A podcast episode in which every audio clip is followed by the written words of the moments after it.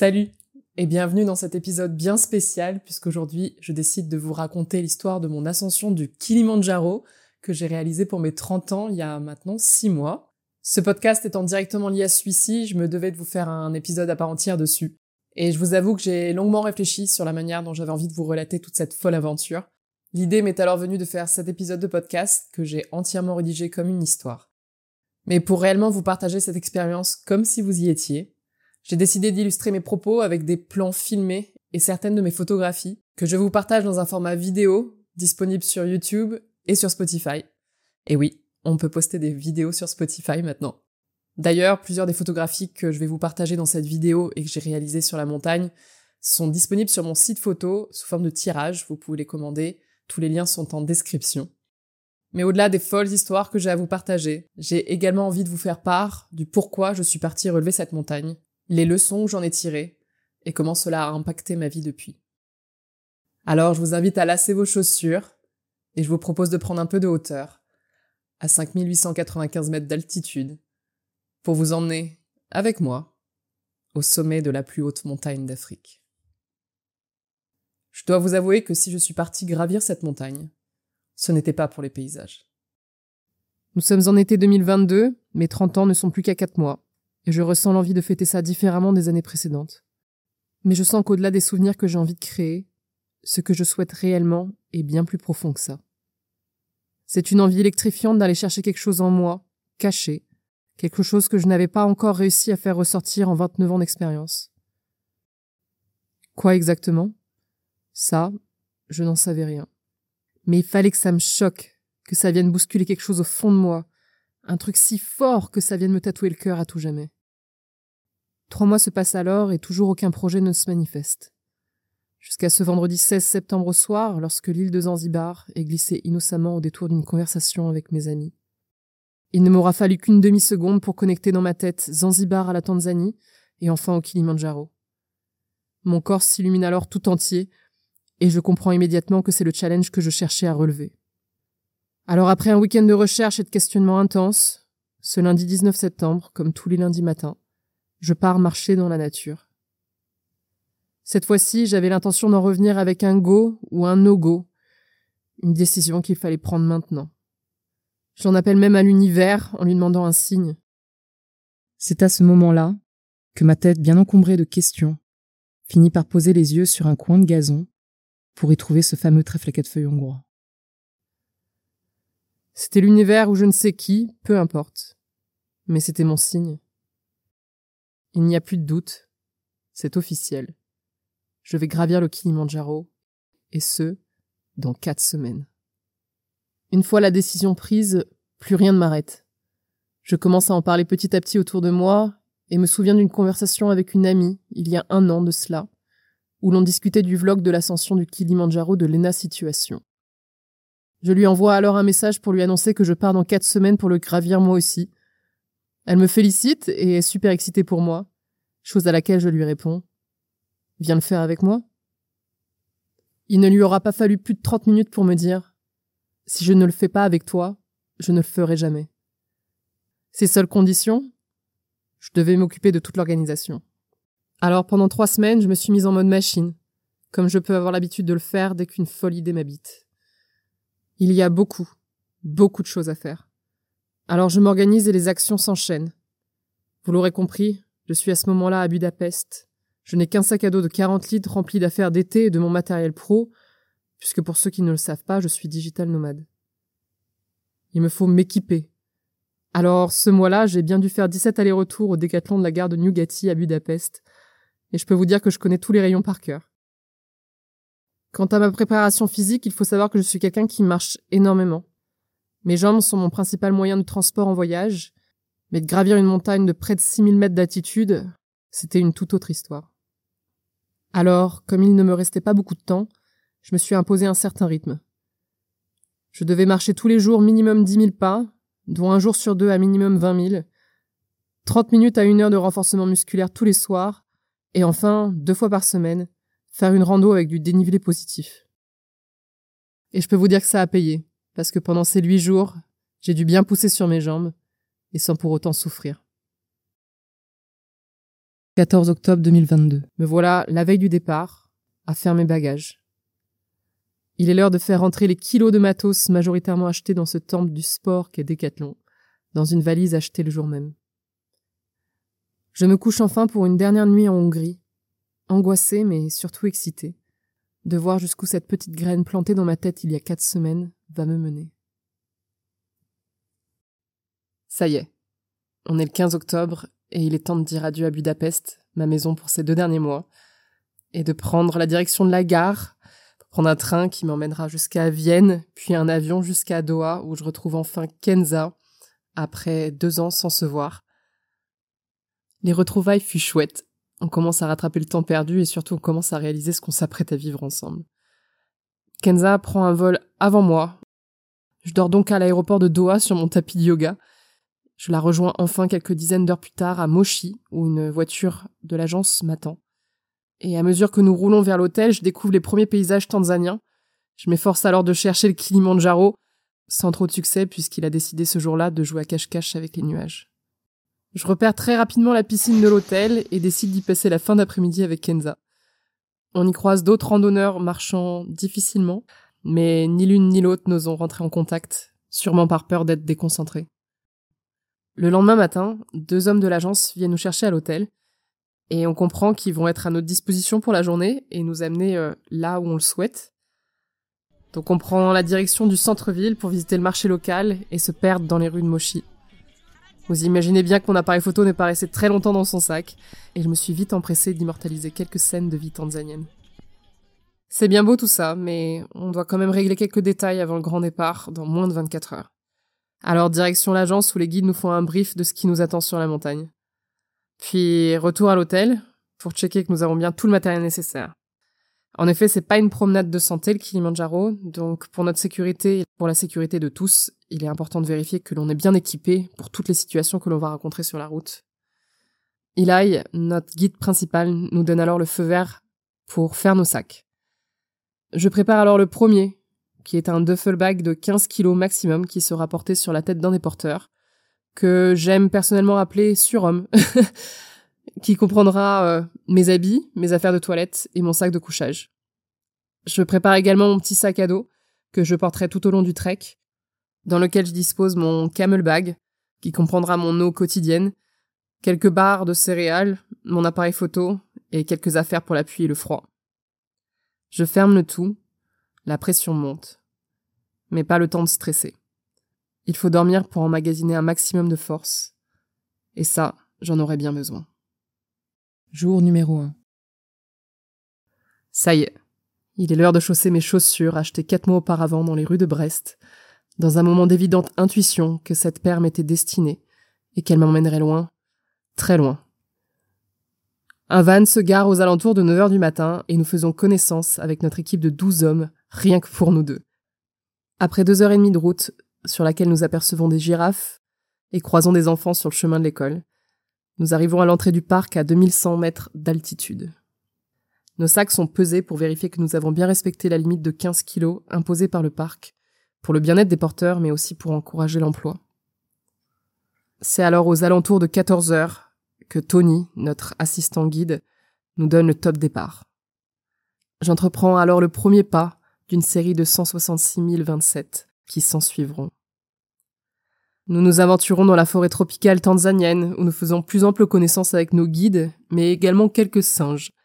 Je prends petit à petit conscience de là où je suis, sans pour autant réaliser l'étendue du challenge que je vais relever.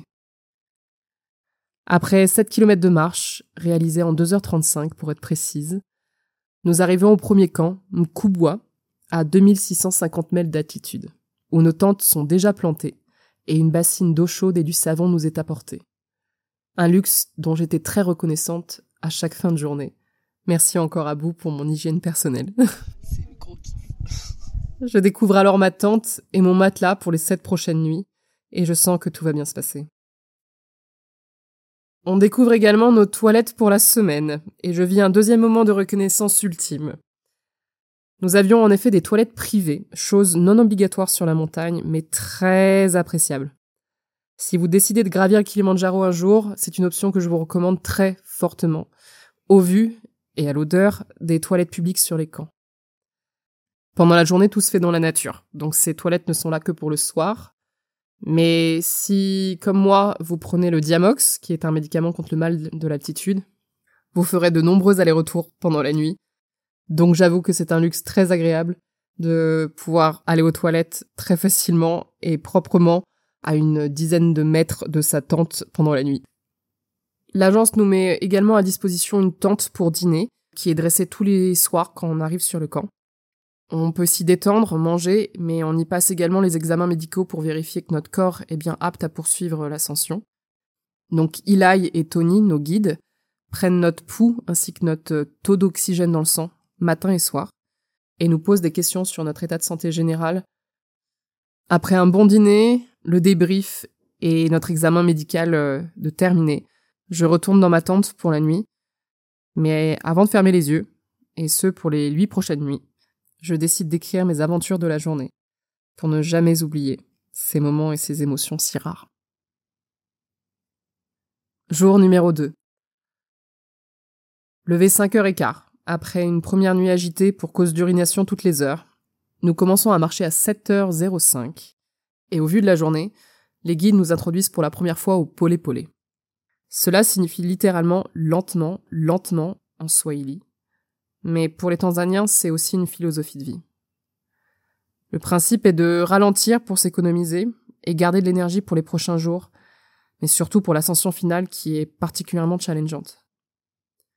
Alors je ralentis et j'obéis, sans pour autant comprendre réellement sur le coup pourquoi, parce que j'ai l'impression d'avoir pas mal de jus dans les jambes, et je me sens capable de marcher avec un certain rythme.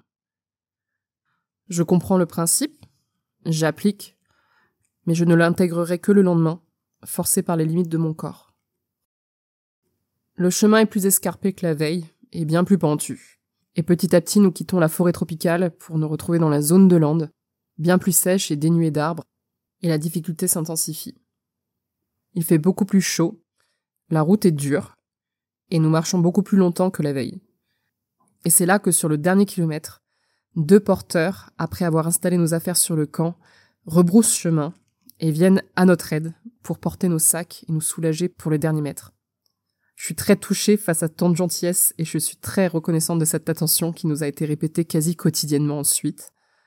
Vous n'imaginez même pas le soulagement que c'est de voir arriver ces deux hommes après cinq heures de marche.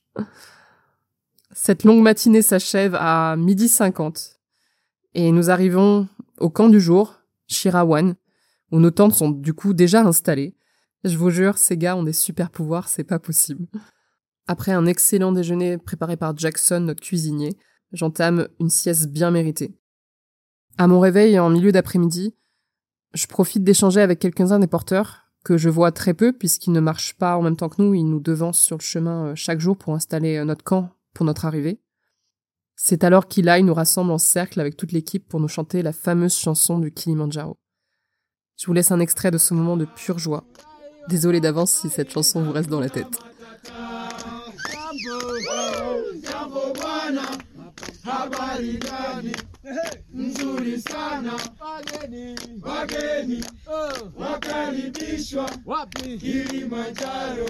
Mzuri sana wageni wageni wakaribishwa wapi Kilimanjaro hakuna matata. Ndawani iko safi. Hakuna matata. Hakuna matata. Kesho ni mbele kwa mbele. Hakuna matata. Kufika tutafika. Hakuna matata. Après ces quelques moments de communion je décide de prendre un peu de temps pour moi, pour m'introspecter et écrire sur ce que je ressens. Je m'éloigne alors du camp pour me fondre dans les buissons et prendre un moment pour intégrer ce qui m'arrive. Alors une vague d'émotions me submerge, et je rentre dans un moment de pleine conscience d'une puissance que j'avais rarement expérimentée avant. je ne sais pas si c'est le fait de prendre littéralement de la hauteur, mais cela me fait en prendre également sur ma vie, et ce qui m'a amené jusqu'à ce moment précis. À mesure que je retrace à la vitesse de la lumière une vie de choix et de doute, je m'arrête sur le présent, là, tout de suite, dans ce parfait instant sur la plus haute montagne d'Afrique. Je me sens tout simplement être, et une certaine magie commence à opérer au plus profond de moi, et celle-ci ne m'a pas quitté depuis. Je réalise tout simplement que je suis un être humain. Je venais de le ressentir quelques heures plus tôt sur le sentier, en testant les limites de mon propre corps, mais là, c'était différent. Je prenais le point de vue de mon être tout entier. Depuis cet instant, au plus profond de moi, une graine a germé, et un potentiel illimité s'est réveillé. Je reviendrai plus tard sur comment cela s'est traduit dans ma vie depuis, mais ce moment a eu un grand impact sur ma manière de vivre ma vie aujourd'hui. Le soleil commence à se coucher et le froid s'installe fortement. Alors je décide de rejoindre le camp et j'enfile ma méga polaire dont j'avais eu le coup de cœur dix jours plus tôt à Budapest et qui m'aura bien sauvé de quelques frissons. Il est alors l'heure de se coucher et je m'en mitoufle alors dans mon sac de couchage, seul endroit de chaleur dans cette nuit où la température est descendue jusqu'à moins 5 degrés. Jour numéro 3. Je me réveille avant tout le monde et ouvre ma tente pour y découvrir un tapis blanc de terre gelée et un silence que l'on entend très rarement dans nos vies modernes. Il est alors 6h30 quand Tabou m'appelle et me tend un thé chaud, qui me réchauffe tout autant que le soleil qui pointe son bout de nez. Une toilette rapide, un délicieux petit déjeuner, et nous revoilà sur le sentier à 8 heures du matin, sous un ciel complètement dégagé. La randonnée devait être plus facile que la veille, mais l'altitude en a décidé autrement. Aux alentours de 10 heures, je ressens les premiers effets du mal des montagnes. Il m'est alors difficile de tenir le rythme de marche imposé à mesure que je commence à avoir du mal à respirer. Me voilà face à un dilemme d'ego avec moi-même. J'avais l'impression de déjà avancer lentement, les guides m'avaient déjà fait ralentir, alors aller encore plus lentement que ça, il a fallu que je me fasse violence. L'humeur n'était donc pas au rendez-vous et je n'arrivais pas à accepter la situation. Je sentais les limites d'être un être humain, tout simplement. Et les premiers questionnements commencent à arriver à moi. On est qu'au deuxième jour et tu galères déjà Comment je vais arriver jusqu'en haut? En suis-je capable? Je vais avoir l'air d'un boulet. Qu'est-ce que tu fais là? Et si j'y arrive pas Comment je vais gérer ça psychologiquement? Comment je vais faire face à ma famille en rentrant? Un discours en interne qui me ronge et me fait monter le stress, qui à son tour me fait monter mon niveau cardiaque et m'empêche encore plus de respirer correctement. Ma tête et mes pensées négatives prennent le dessus et les conséquences sont immédiates. Je suis en souffrance mentale et physique. Jusqu'au déclic. Que je mette 4 heures ou 12 heures pour arriver au camp aujourd'hui, qu'est-ce que ça change? Au contraire. C'est à ce moment-là que je shift. Je comprends qu'en fait c'est tout l'inverse. À prendre mon temps, je me donne plus de chances d'y arriver. Ce n'est pas un sprint, c'est un marathon de huit jours. Alors je décide de reprendre le contrôle de la situation, je m'arrête sur le côté. Je reprends mon souffle, je bois un bon coup, je sors mes écouteurs et je lance une playlist de piano. Mathilde, Paulé Paulé. Alors je repars, bien plus lentement que les heures passées, et la magie opère. Je commence à prendre le temps d'apprécier les petites choses, je réalise le privilège de ce que je vis, et ma bonne humeur revient naturellement. Mon souffle se stabilise, mon stress redescend, et je discute avec Eli et Tony. On rit, on échange sur nos vies, et je leur demande même de m'apprendre à compter en Swahili. Ça y est, j'ai compris.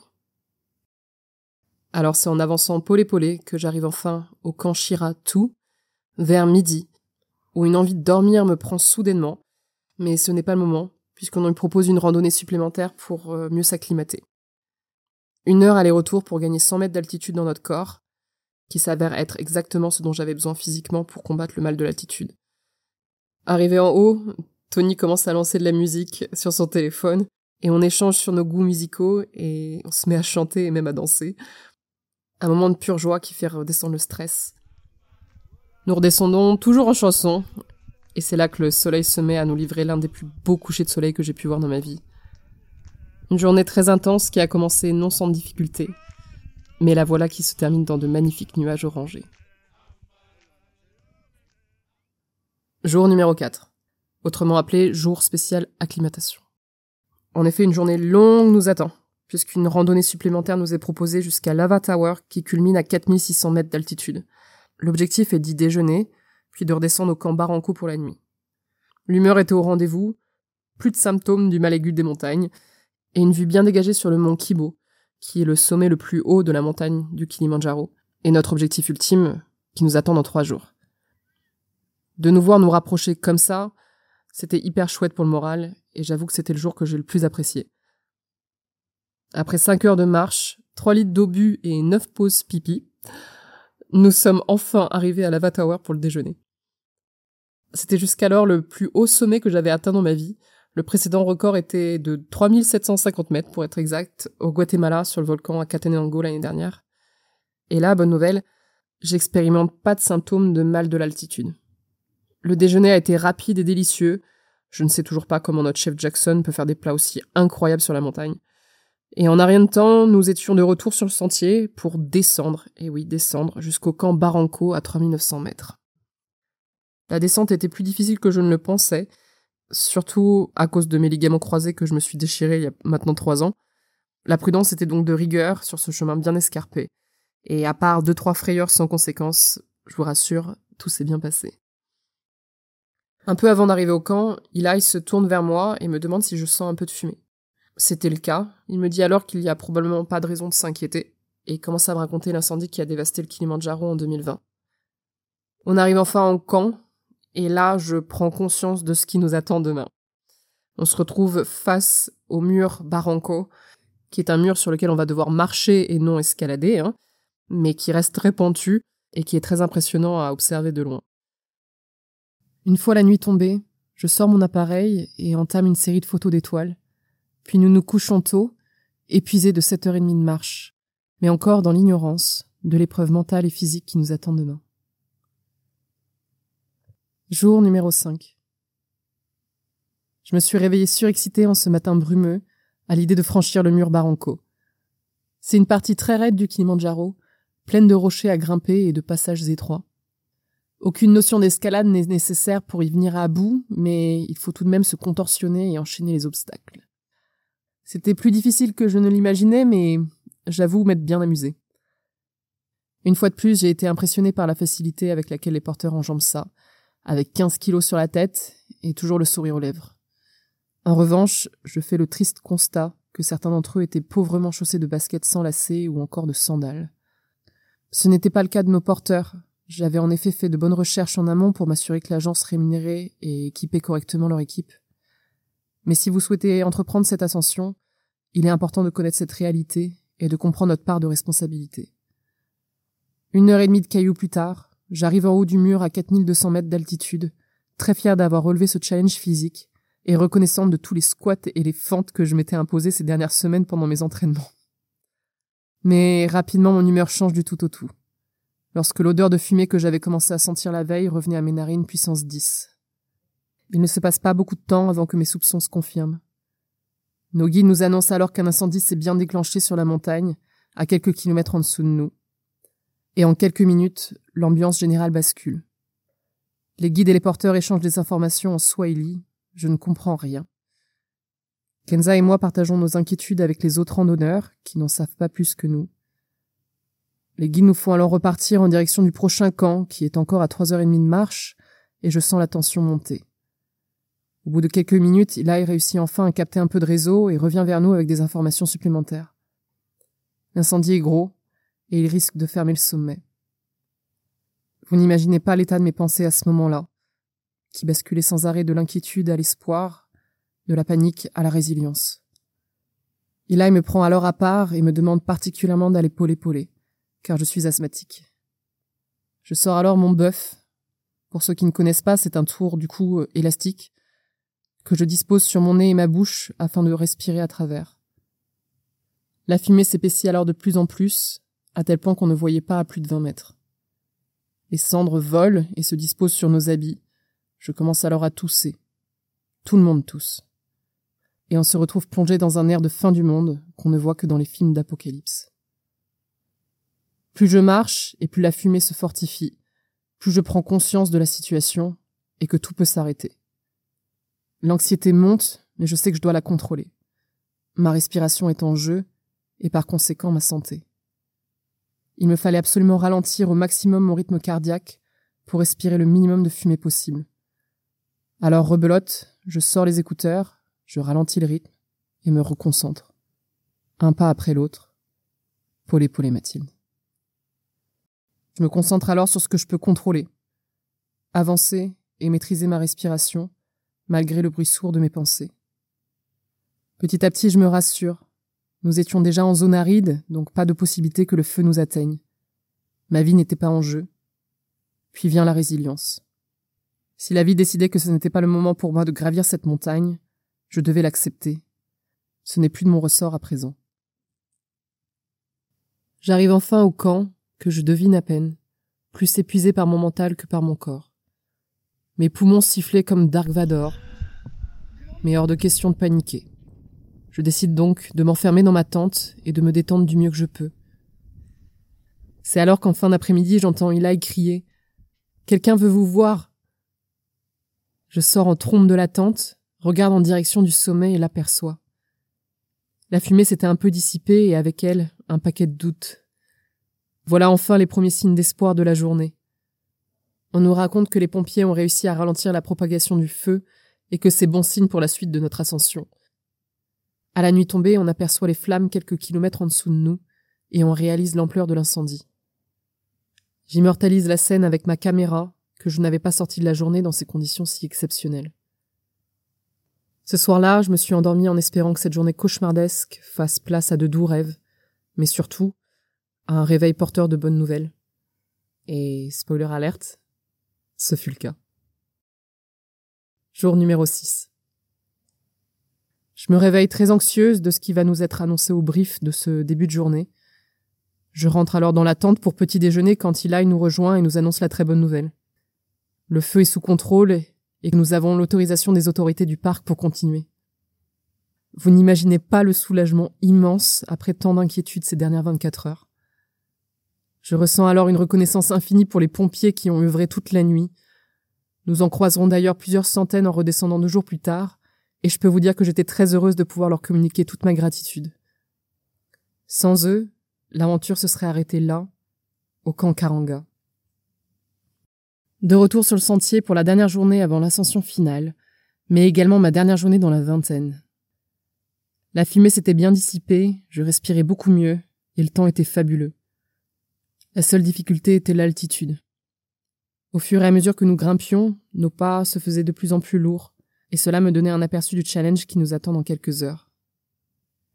La plupart des randonneurs campent au camp Barafou, à 4673 mètres d'altitude, mais notre compagnie s'est organisée pour que nous dormions à un camp plus élevé, à 4800 mètres, le Kosovo Camp, ce qui nous permettra de gagner environ une heure le lendemain vers le sommet. Le risque de dormir plus haut, c'est le mal des montagnes. Mais notre acclimatation était excellente, nous avons donc pu gagner quelques mètres et je peux vous dire que j'étais très contente de les faire à la lumière du jour et non dans l'obscurité comme tous les autres. C'était raide et glissant et pas fun à grimper. Nous sommes arrivés pour un déjeuner tardif aux alentours de 14 heures, je crois, ce qui nous a laissé le temps de nous détendre et de dormir une petite heure avant le dîner. Pendant ce temps se jouait l'un des plus gros matchs de foot de la saison pour les Tanzaniens.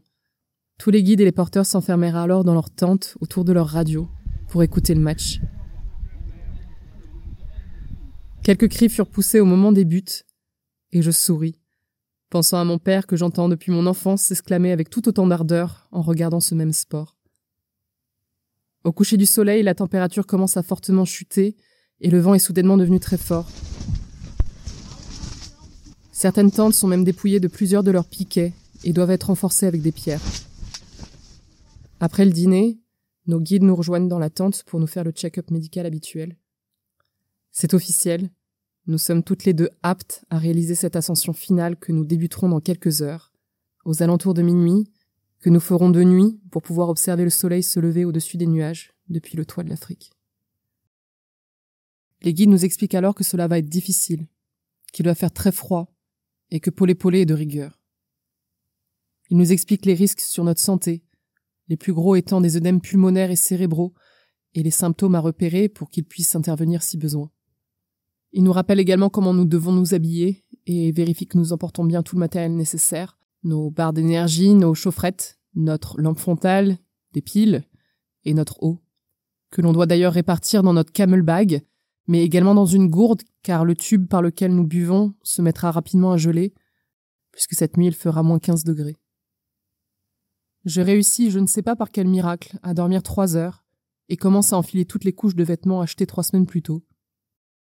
Je rentre à minuit dans la tente principale, équipée comme un bonhomme Michelin, pour y manger quelques snacks avant le départ, lorsque Kenza et les guides commencent à me souhaiter un joyeux anniversaire. Je l'avais presque oublié, mais oui, ce jour-là, je fête mes 30 ans. Jour numéro 7. C'est parti. Il est minuit 40. J'allume ma lampe frontale, seule source de lumière dans cette nuit sans lune, et nous entamons cette ascension finale. Abou et Godi Bless, deux porteurs, nous accompagnent en plus de nos deux guides pour nous aider avec nos sacs, nous remonter le moral, mais aussi pour s'entraîner car ils veulent devenir guides. Le vent est violent et glacé, mais je suis bien équipé. J'avance, puis les premières difficultés apparaissent. À cette altitude, on a un taux d'oxygène de 53% par rapport au niveau de la mer. On est essoufflé très rapidement et tout effort demande deux fois plus d'énergie. Ce n'est pas de la souffrance, mais un état de faiblesse que je n'avais encore jamais ressenti dans ma vie. Chaque pas est lourd, le souffle est court, et la fatigue d'une semaine de marche et d'une courte nuit se fait sentir. Alors après la faiblesse physique, la faiblesse mentale s'ensuit, et les doutes habituels reprennent le dessus, jusqu'à ce que je dise stop. Mathilde, Paul épaulé. Tu vas y arriver. Un pas égale une inspiration et une expiration. Concentre-toi. Concentre-toi et fais en sorte que chacun d'entre eux soit parfait. Tout est alors une question d'équilibre entre la force que l'on déploie sur chaque pas, la vitesse de marche et la gestion de sa respiration. Je reprends alors le contrôle et peux enfin lever les yeux, river jusqu'alors sur les chaussures de mon guide, pour observer la poésie de ce balai de points lumineux zigzagant derrière moi. Nous sommes une centaine de lampes frontales avançant vers un seul et même objectif, et je reprends toute la conscience du caractère unique de ce que je suis en train de vivre. Je shift à nouveau dans le moment présent où j'intègre et apprécie chaque détail que captent mes sens. Le bruit du vent violent, le craquellement des cailloux sous mes chaussures, le froid glacial sur mon visage, la chaleur de mes chaufferettes dans mes poches, le sucre du sneakers qui me redonne de l'énergie, jusqu'au chant tanzanien chantonné par nos guides pour nous garder éveillés et motivés. Vers cinq heures du matin, la lumière a lentement pris vie et teinté toute la terre d'un pourpre flamboyant. Toujours concentré, je ne me rends pas compte de la distance qu'il reste à parcourir, jusqu'à ce que je puisse enfin éteindre ma lampe frontale et lève les yeux pour lire Stella Point. Je fonds en larmes et avance complètement bouleversé jusqu'au panneau que j'enlace de toutes mes forces. Je me retourne quand au même moment le soleil se lève à l'horizon. Magique, épique, hors du temps. Je ne peux pas rendre suffisamment justice à ce moment de magie pure avec des mots, ni même avec des images. Ce que je peux vous dire, c'est que les émotions de ce moment sont toujours très vivantes en moi, à tel point qu'au moment où j'écris ces lignes et que je les lis, ces mêmes larmes de joie habitent de nouveau mes yeux. Je m'assois alors par terre pour profiter de l'un des plus beaux levers de soleil de ma vie, qui ne durera que trois petites minutes, avant de reprendre le sentier. Nous étions en effet qu'au premier sommet, à 5756 mètres d'altitude. nous avions encore une heure de marche pour atteindre le plus haut. En marchant, j'observe les glaciers, les cratères, la mer de nuages. J'avais l'impression d'être sur une autre planète. Je sors alors mon appareil quand Tony me dit de continuer à avancer et que je pourrais prendre des photos au retour. Hors de question de rentrer mon appareil face à cette parfaite luminosité qui n'existera plus dans dix minutes. Je lui dis alors que je peux faire les deux en même temps. Et que j'ai bien fait. J'aurais regretté toute ma vie de ne pas pouvoir immortaliser ces quelques magnifiques clichés de glaciers qui tristement disparaîtront dans quelques dizaines d'années. Et c'est là, à 6h58 du matin, que je lis au loin Uhuru Peak, Tanzania, 5895 mètres. Alors que j'entreprends les derniers pas vers la ligne d'arrivée, je suis de nouveau submergé par les émotions à mesure que les images de ces dernières semaines défilent dans ma tête. Depuis cette décision prise à Budapest cinq semaines auparavant, jusqu'à ce moment précis, à 7h01, où je touche enfin le panneau qui signe le succès de cette expédition. Les guides et les porteurs commencent alors à me chanter joyeux anniversaire.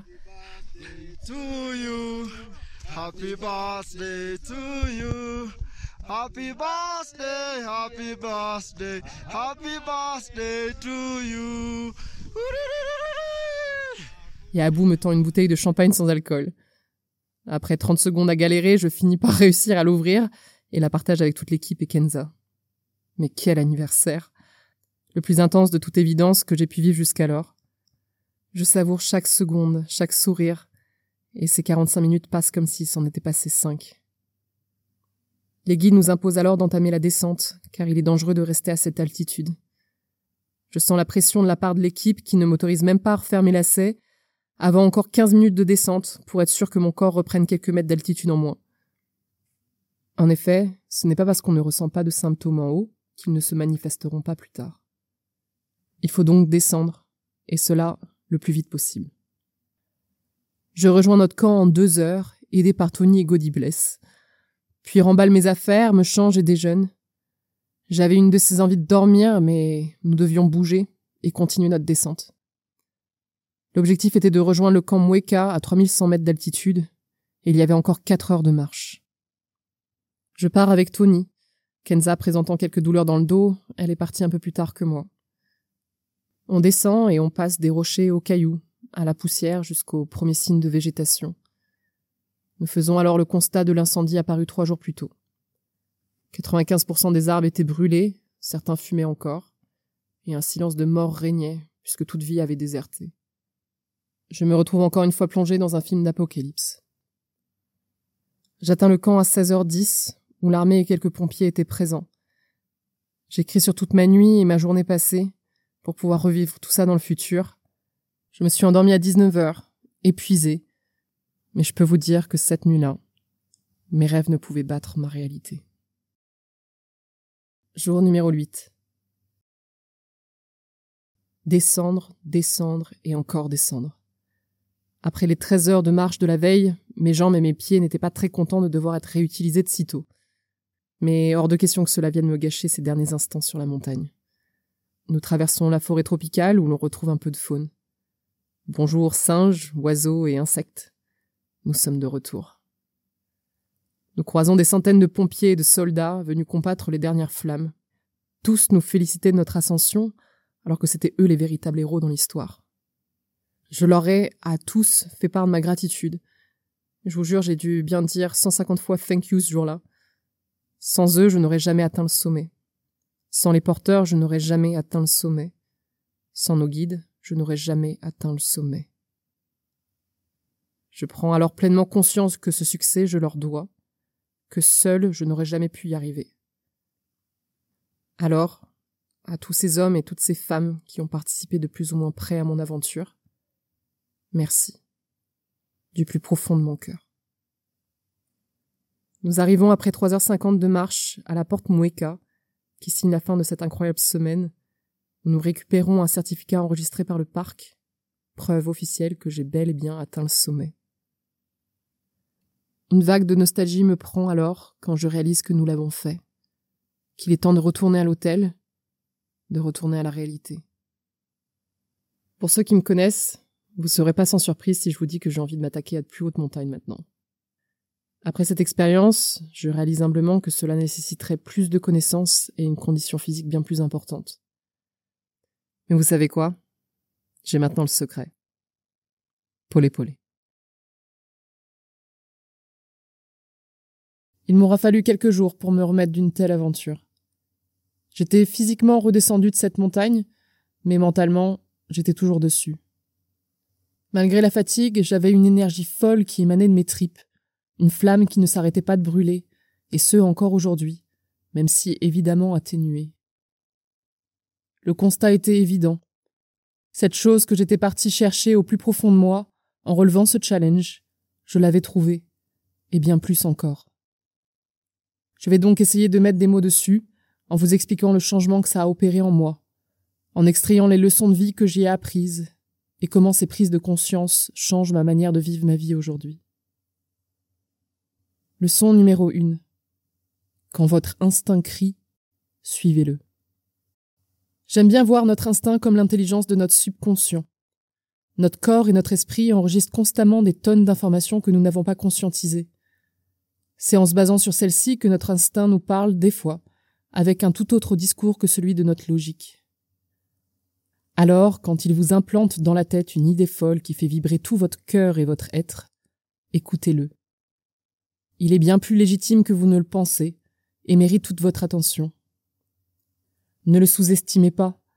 Il a généralement la réponse à ce dont vous avez le plus besoin, et est souvent à la naissance des plus grandes choses que vous réaliserez dans votre vie. Leçon numéro 2. Efficacité, mon amour. Je n'ai eu que trois semaines et demie pour organiser ce trek, en plus de mes projets pro, et cela ne m'a pas empêché de le faire, et de bien le faire. Que je dispose de six mois ou de trois semaines, cela n'aurait pas changé grand-chose. D'avoir contré ma tendance à surréfléchir, c'était là l'un des plus gros défis pour moi. Le fait d'avoir si peu de temps me forçait à être rapide dans mes choix et dans leur exécution. J'ai donc dû être très efficace dans ma prise de décision et dans ma priorisation. Le but était d'identifier les choix qui auraient le plus d'impact pour y mettre toute mon exigence, et de l'être beaucoup moins sur le reste. Un exemple étant que j'ai passé cinq jours entiers à choisir mon agence, parce que ce choix aurait tellement de conséquences qu'il était le plus important de tous. Pareil pour l'assurance ou encore le choix de mes chaussettes pour survivre au moins 15 degrés de l'ascension finale. Toutes ces choses qui jouaient directement sur les chances de succès de mon ascension, ma santé et enfin sur ma sécurité. À l'inverse, j'ai pris des décisions en 30 secondes, comme choisir ma paire de lunettes polarisantes ou encore mon bonnet, alors qu'à mon habitude, j'aurais chipoté et passé cinq fois plus de temps. Alors, depuis, quand je me retrouve bloqué sur un détail insignifiant, je réfléchis plus à son impact qu'auparavant. Est-ce que c'est un bonnet ou une agence? Ça m'aide à revoir mes priorités, et cela dans tous les aspects de ma vie. Leçon numéro 3. Investissez dans votre zone d'inconfort. Gravir le Kilimandjaro demande au-delà du temps et d'énergie, de l'argent. Cela représentait une belle somme pour moi, et ce, même si une bonne partie m'avait été offerte par ma famille et mes amis comme cadeau pour mes 30 ans. Et je n'ai pas eu tant de mal à sortir cette somme, alors que des fois, je fais le choix radin de prendre le plat le moins cher sur le menu. La différence était l'impact que ce choix aurait sur ma vie. Au-delà des histoires et des souvenirs, j'investissais là dans une expérience qui allait me développer, me faire grandir, élever ma pensée et par conséquence mes business. Si je ne suis pas en bonne santé, mentale ou physique, que mon énergie est au plus bas et que ma tête n'arrive pas à générer des idées fraîches et créatives, mes projets pro en pâtissent instantanément. J'ai besoin de stimulation, d'élargir mes possibilités, de booster mon mental, et tout cela ne peut être apporté qu'en sortant de ma zone de confort. C'est là que l'on grandit, que l'on apprend et que l'on s'enrichit. Bref, c'est dans l'inconfort qu'on évolue, tel un Pokémon. Et le Kilimandjaro m'a transformé en drac au feu sur tellement de points. Je vis depuis une des phases les plus stimulantes de ma créativité. Et au-delà des idées, je me sens habité d'une force et d'une détermination profonde, mais surtout allégé de centaines de limites que je, et j'insiste sur le jeu, me faisais subir depuis des années. Alors maintenant, place à la Mathilde Dracofeu, qui continue de rechercher l'inconfort pour toujours évoluer et mieux impacter en utilisant ma créativité. Leçon numéro 4. L'ego nous empêche de vivre notre plein potentiel. Je vous ai promis un peu plus tôt que je reviendrai sur ce moment de pleine conscience survenu le jour numéro 2. Je souhaite tout de même garder un certain niveau d'intimité sur ce qu'il en est ressorti, mais voilà ce que je choisis de vous partager de cet éveil que je fais partie d'une entièreté, d'un tout, du monde. J'y ai une place, ma place, tout comme tout être sur cette terre. Que j'ai le devoir, la chance et le choix de vivre cette vie, ma vie. Que l'ego nous limite et qu'il est temps de passer outre les blessures et les peurs pour me laisser pleinement œuvrer, construire, créer, apporter, aimer, partager et donner, pleinement et sans réserve. Que j'existe, tout simplement. Pour résumer mon état de pensée à ce moment-là, c'est que justement, je ne pensais pas. J'étais. Je revenais à un état d'être animal, dénué de charge mentale. À vrai dire, dénué de mental tout court. Je suis. Point. Je prends soudainement conscience du poids et de l'épaisseur des pensées construites par mon ego depuis ma naissance. Toutes ces micro-pensées, héritées par mes peurs, elles-mêmes nourries par les micro-blessures générées par la vie. Une quantité astronomique de barrières mentales qui viennent entraver le chemin de notre potentiel, de la joie et de la paix. Je me rends aussi compte que pendant toutes ces années, je cherche à utiliser mon mental pour me sortir de mes états de souffrance psychologique. Vous savez, toutes ces situations de stress, d'anxiété, de tristesse, qui provoquent toutes sortes de sensations pas très agréables. Mon réflexe premier est de me raisonner, d'utiliser ma tête pour contrer ma tête.